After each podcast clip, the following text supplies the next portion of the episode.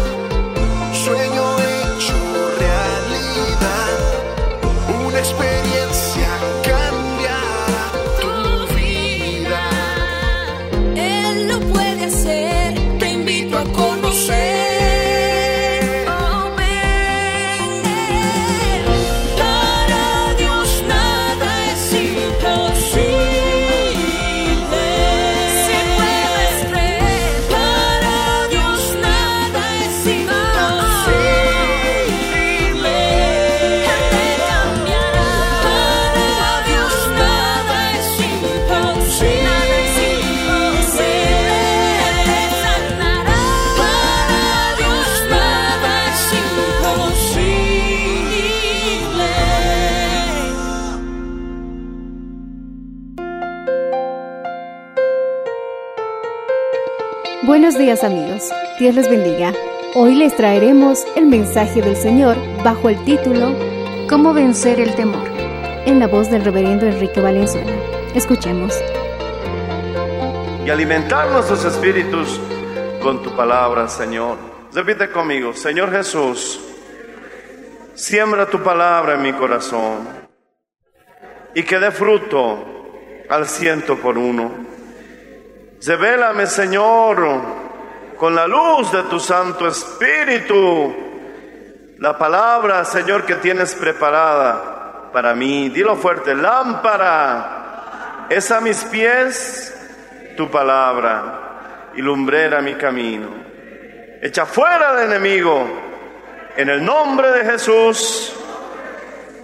Amén. Dando gloria a Dios, puedes tomar asiento.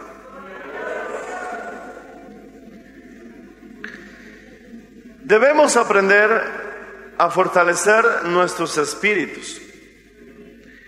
Y la única manera es a través del mensaje clásico, si es que puedo darle ese término, recurrente, pero sumamente importante, de orar y leer la Biblia.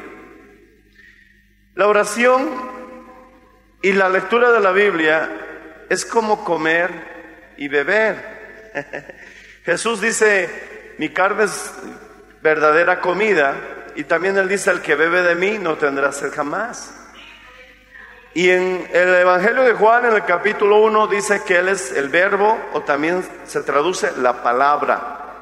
Y la palabra estaba con Dios, y la palabra era Dios. Decimos amén, hermanos.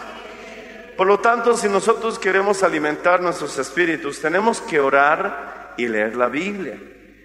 Orar solamente sin leer la Biblia va a producir experiencias que en algunos casos pueden ser extrañas, porque toda nuestra vida debe estar regentada por la palabra de Dios. Leer la Biblia y no orar nos puede convertir en personas religiosas, solamente basando nuestra vida en conocimientos y reglas sin la vida del Espíritu Santo. Tienen que ir las dos juntas, orar y estudiar. Estudiar y orar. Ahora, mi hermano, la Biblia dice que es espíritu y es vida.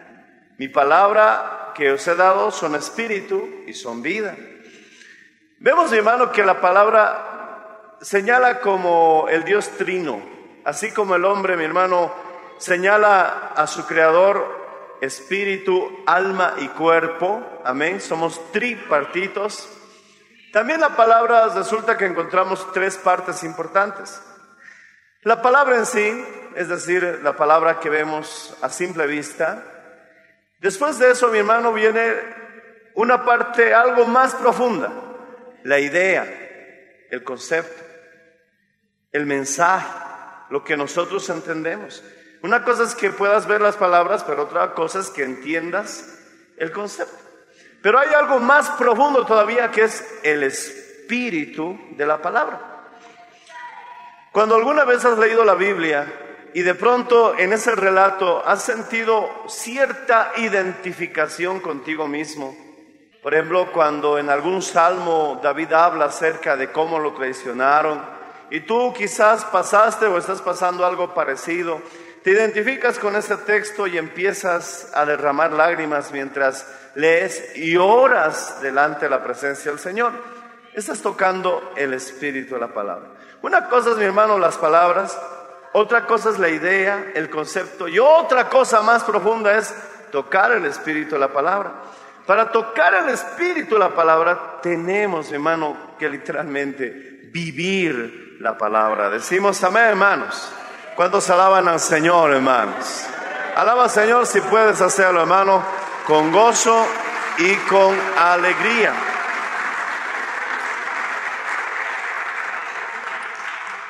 Dice en el verso 1, después de estas cosas, resulta que Lot eh, tomó una mala decisión y se fue a vivir a las llanuras de Sodoma y Gomorra, porque eran unos valles eh, aparentemente muy fructíferos, atractivos, pero no es estar donde a nosotros nos pareciera estar. Tenemos que estar donde Dios quiere que estemos. Allí prosperaremos, allí fructificaremos. Pero como Lot no se tomó la molestia de preguntarle a Dios qué quería él para su vida y decidió, y Abraham, todo un caballero, le dejó elegir al menor cuando el mayor tenía su derecho. A veces, mi hermano, renunciamos a nuestros derechos como Abraham, pero es simplemente porque Dios está en el asunto. Decimos amén. Tú dices, esto no es justo, esto no me parece correcto, no debería ser así, pero tranquilo, si Dios está contigo, mi hermano, todo saldrá bien. Él ha prometido, cualquier cosa que te suceda tiene un propósito. Cualquier situación o aflicción que estés sufriendo está anunciando una bendición.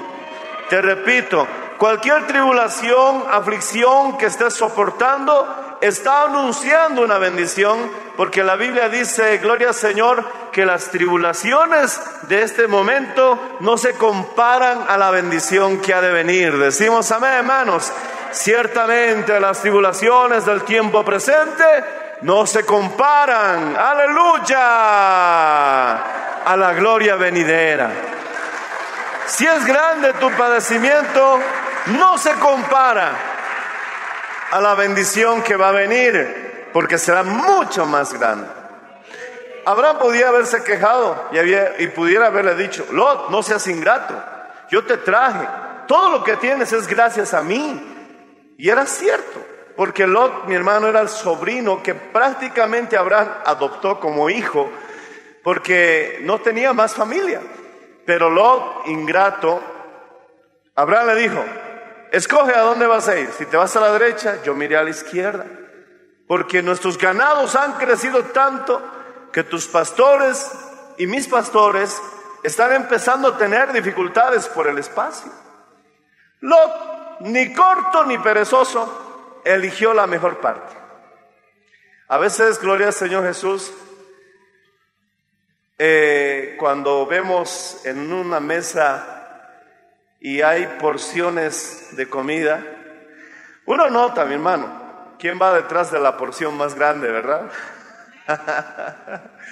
Abraham notó eso en, en su sobrino Lot. Luego, mi hermano, como Lot tomó esa mala decisión, se fue donde no debería ir, a vivir donde no debería vivir, y empezó, mi hermano, a acercar sus tiendas, dice, poco a poco hasta Sodoma y Gomorra. Es que las personas que se descarrían, no se descarrían de la noche a la mañana. Muchos se descarrían poco a poco. Es el resultado de un descuido que se suma a otro descuido. No, ir el próximo domingo a la iglesia. Mejor el próximo. Y entonces, mi hermano, es un proceso gradual De tal modo que el diablo lo que más desea que Jesús lo reprenda es que no te des cuenta de lo que Él está haciendo en tu vida. Cuando nosotros, mi hermano, calentamos el agua poco a poco, podemos perder la sensibilidad de nuestra piel al punto, mi hermano, que puede estar hirviendo el agua y nosotros ya no sentimos nada. ¿Por qué? Porque el calentamiento fue gradual. Eso es lo que ocurre cuando hicieron el experimento con dos ranas. Pusieron a una rana, mi hermano, en agua fría y comenzaron a calentar el agua poco a poco. La rana, mi hermano, no hizo nada. Siguió ahí nadando hasta que el agua empezó a hervir y la rana no hizo nada por salvar su vida. Literalmente estuvo hasta que se reventó por el calor. En cambio, otra rana que la pusieron directamente al agua caliente, ella inmediatamente saltó, mi hermano, de esa agua para salvar su vida, porque sintió el calor del agua. El diablo actúa de esa manera, es poco a poquito, una cosita, otra cosita, un poquitito, el diablo puede esperar el tiempo que necesite, pero él seguirá trabajando. Por eso Pablo nos advierte que no debemos ignorar las artimañas de Satanás. Quizás el diablo está trabajando en tu vida y no te has dado cuenta. Un pequeño resentimiento puede producir raíces de amargura que te aparten del trono de la gracia. Y si tú, mi hermano, te apartas del trono de la gracia, pierdes la fuerza para mantenerte siendo cristiano. Decimos amén, hermanos. Lot llegó a Sodoma y a Gomorra. Se instaló en Sodoma y Gomorra. Vivió en Sodoma y Gomorra. Tuvo hijos en Sodoma y Gomorra. Pero mi hermano, los enemigos vinieron, capturaron las ciudades y Lot fue llevado como prisionero junto a toda su familia y todos sus bienes con esos ejércitos enemigos. Y Abraham se enteró. Mi hermano, qué lindo es tener familiares que pueden hacer guerra por salvarnos, por librarnos. Si tú tienes un papá, una mamá que está orando por ti, realmente tienes un privilegio, porque hay otros, mi hermano, que viven sin que nadie haga una oración por ellos. Y si tú, mi hermano, eres cristiano y estás orando por tu familia, estás orando por tus hijos, no dejes de hacerlo porque esas oraciones pueden ser lo único que tienen para liberar sus vidas. Decimos amén, hermanos. Vas a ver el resultado. Las oraciones no son en vano.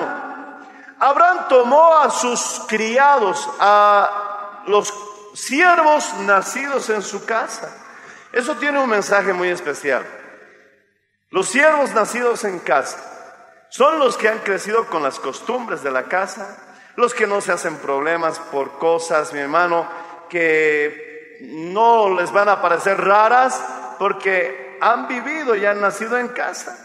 Ese es un problemita que vemos cuando vienen hermanitos de otras iglesias, les cuesta adaptarse. Son bienvenidos, los recibimos con amor, pero les cuesta adaptarse. ¿Por qué? ¿Y por qué esto, pastor? ¿Y por qué lo otro, pastor? Y esto no me parece, pastor. Ah, ya, pastor, ya entiendo ahora por qué viene de otro lado, ¿verdad?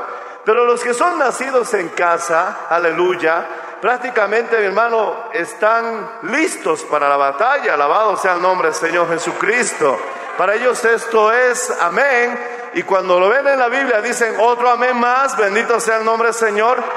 Y resulta que Abraham se fue a hacer la guerra con los siervos nacidos en casa. Decimos amén, hermanos. Si va a haber una batalla espiritual, mejor es que te adaptes a la iglesia a la que estás perteneciendo. Porque si sigues con dudas, no eres confiable.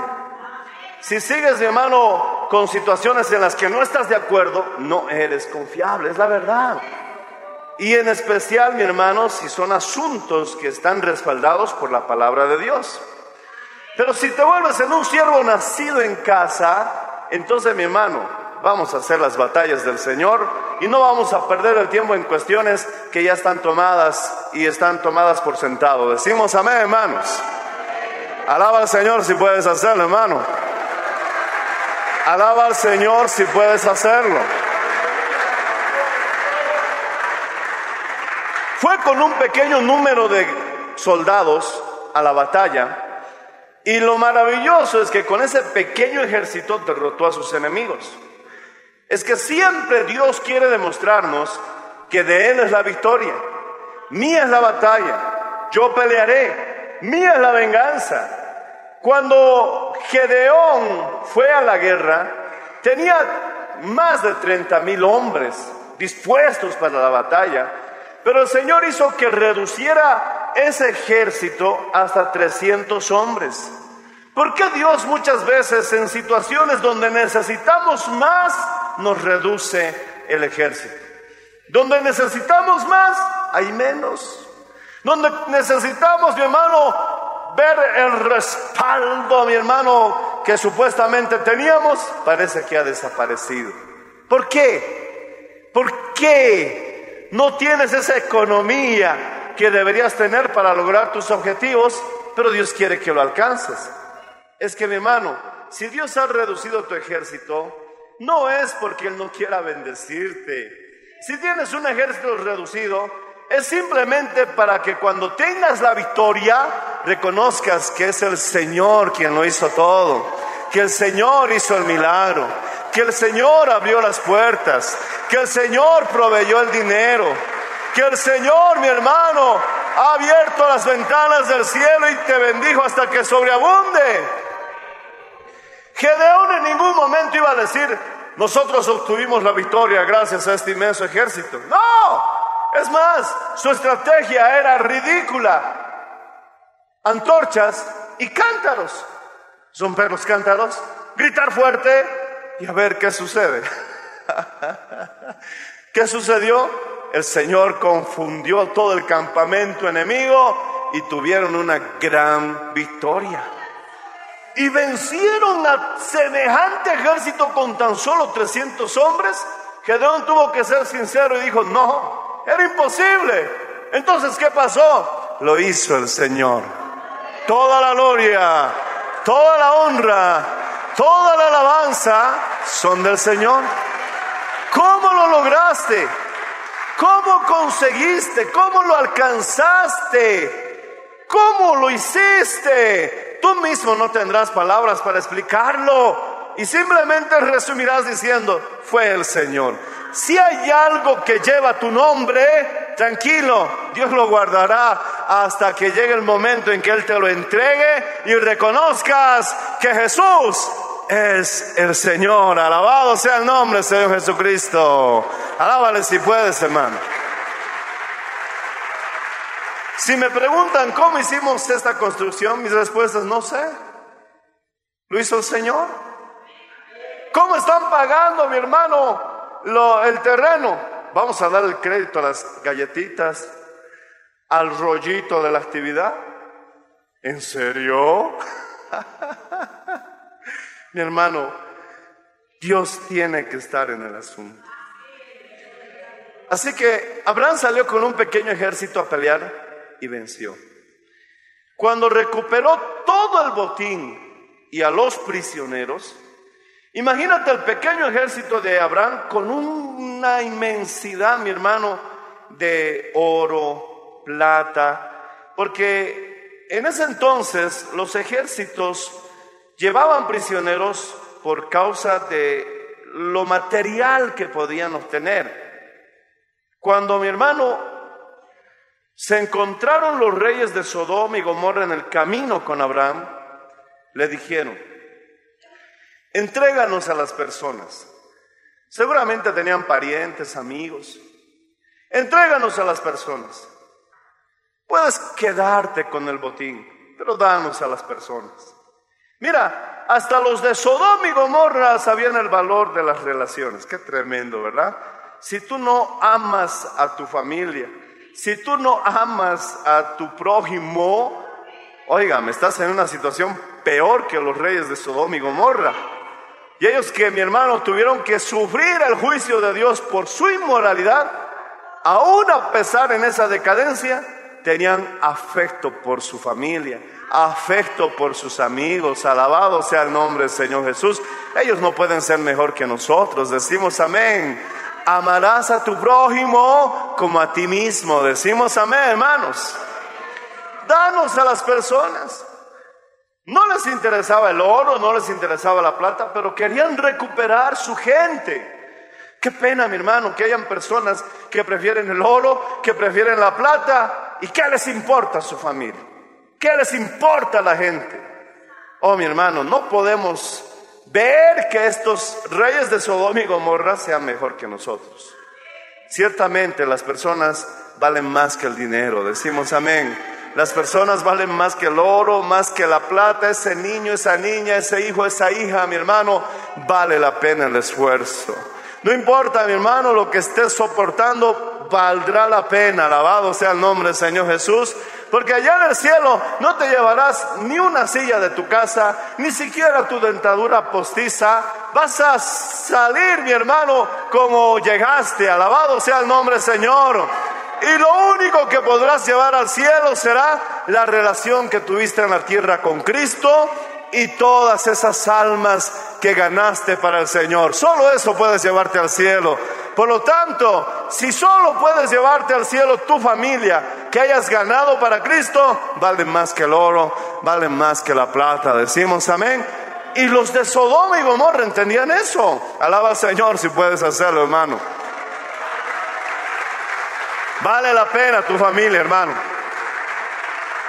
Vale la pena, mi hermano, tus relaciones. No las perdamos por un poco de dinero. Que ya no te hablo porque no me pagaste los 100 bolivianos que te presté. Nunca más. ¿En serio? ¿En serio vale 100 pesos tu familia? ¿Mil dólares? ¿Un millón de dólares?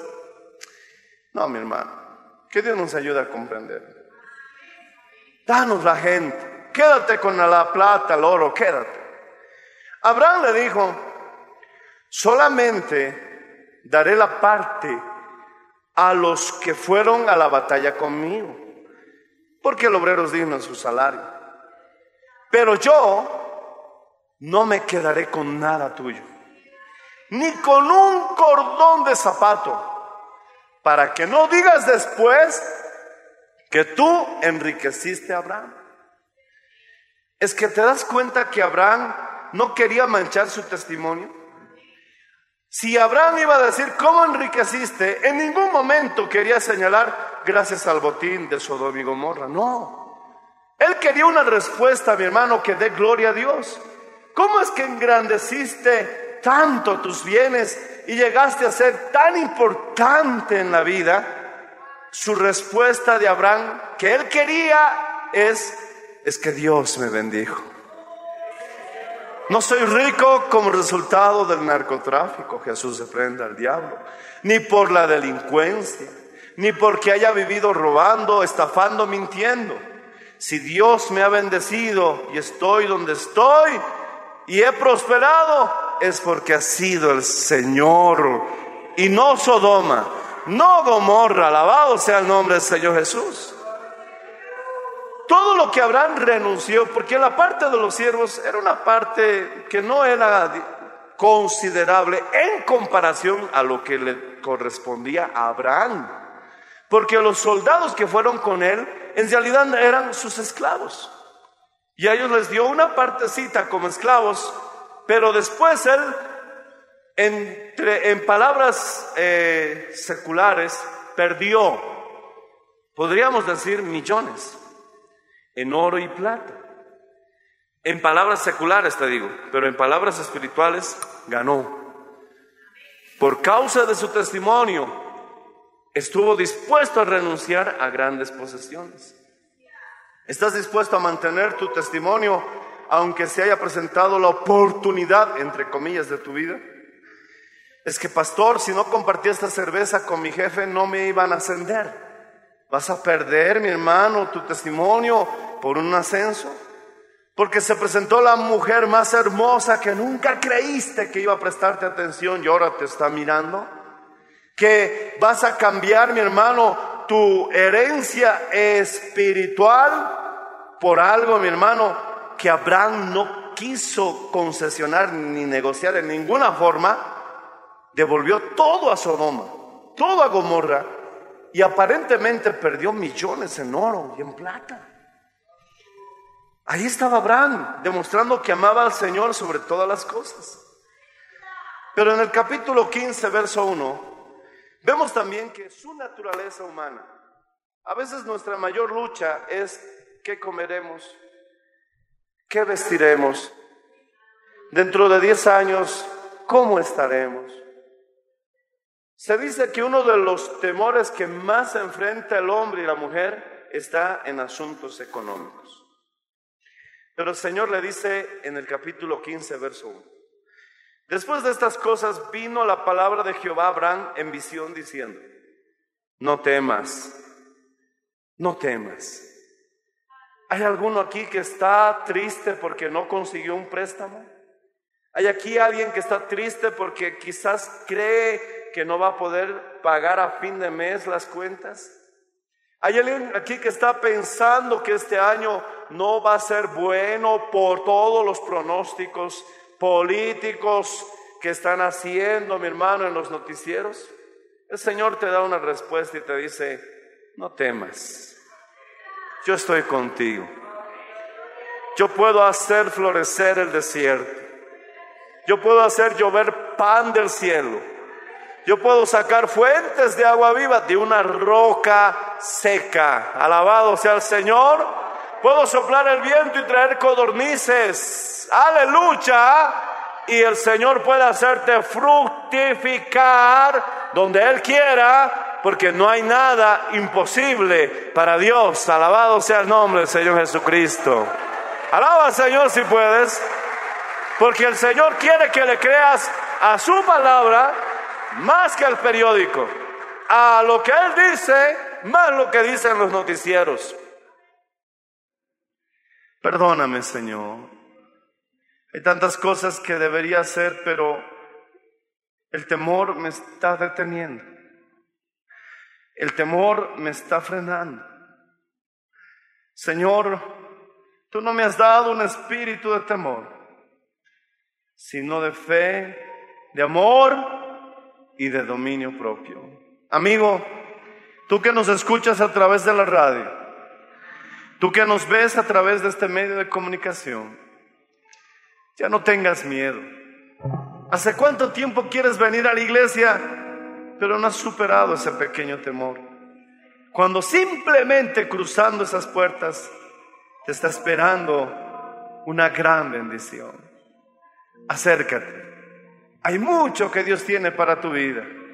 Dios quiere hacerte un varón esforzado y valiente. ¿Por qué? Porque Él es varón de guerra. No ha perdido ninguna batalla. Y el Padre que es invicto quiere transformar a sus hijos también en más que vencedores.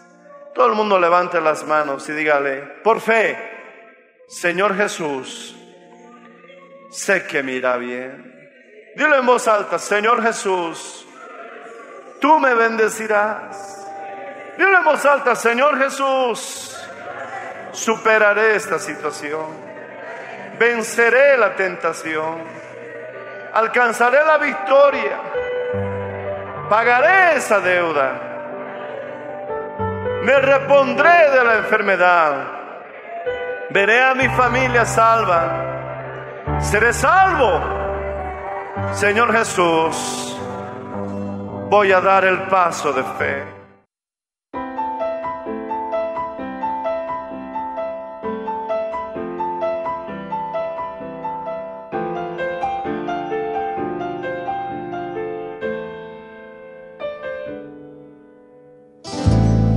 Qué sirve el componer si no estarías conmigo? No hay sentido al cantar si no es a tu oído. ¿De qué sirve el inhalar y el próximo respiro? Si al exhalar y con mi voz no está tu nombre, amigo. Tú marcaste mi existencia dándole otro sentido. Y a mi rumbo no tiene el mismo camino. Ahora solo quiero andar, Señor, contigo, fiel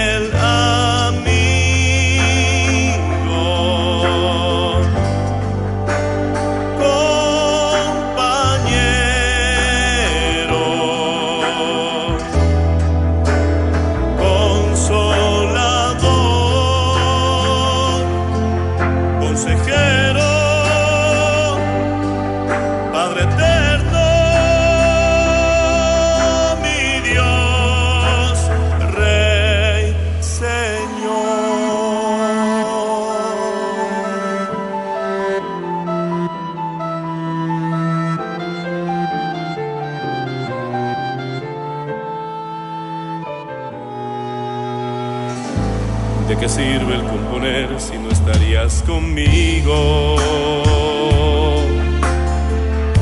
No hay sentido al cantar si no es a tu oído.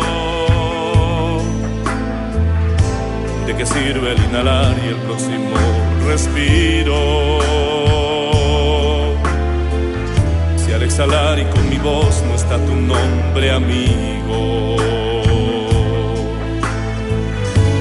Marcaste mi existencia dándole otro sentido. Y a mi rumbo no tiene el mismo camino. Ahora solo quiero andar, Señor, contigo.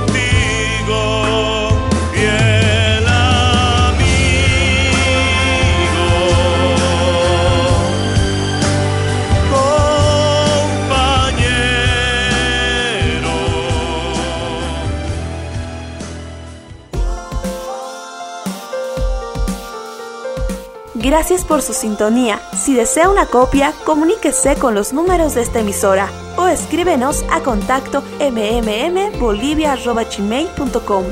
Nos volveremos a encontrar en nuestra próxima edición de Para Dios nada es imposible. Dios les bendiga.